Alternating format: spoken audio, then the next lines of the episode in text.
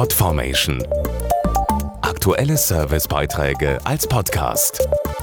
Regelmäßige Infos aus den Bereichen Service und Tipps.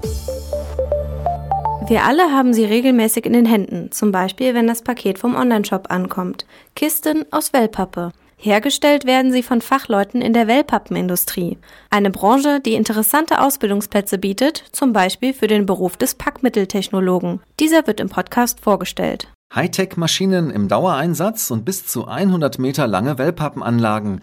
So sieht der Arbeitsplatz eines Packmitteltechnologen aus. Dazu Julia Gaster-Kohl vom Verband der Wellpappenindustrie. Ob Faltkiste für den Onlinehandel oder auffälliges Display für den Supermarkt, Packmitteltechnologen entwickeln Wellpappenverpackungen, stellen die Maschinen passend für die Fertigung ein und überwachen den kompletten Produktionsprozess. Dazu müssen sie sehr exakt arbeiten. In einer Wellpappenfabrik werden täglich nahezu 300.000 Quadratmeter Wellpappe hergestellt und weiterverarbeitet. Das entspricht der Fläche von 41 Fußballfeldern. Dabei fallen natürlich auch Wartungsarbeiten an den Anlagen und Maschinen an. Neben handwerklichem Geschick sollten Auszubildende zum Packmitteltechnologen Freude an der Technik mitbringen.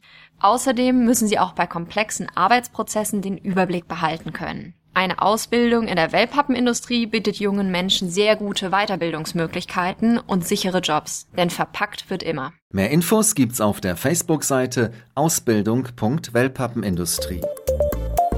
Podformation.de Aktuelle Servicebeiträge als Podcast.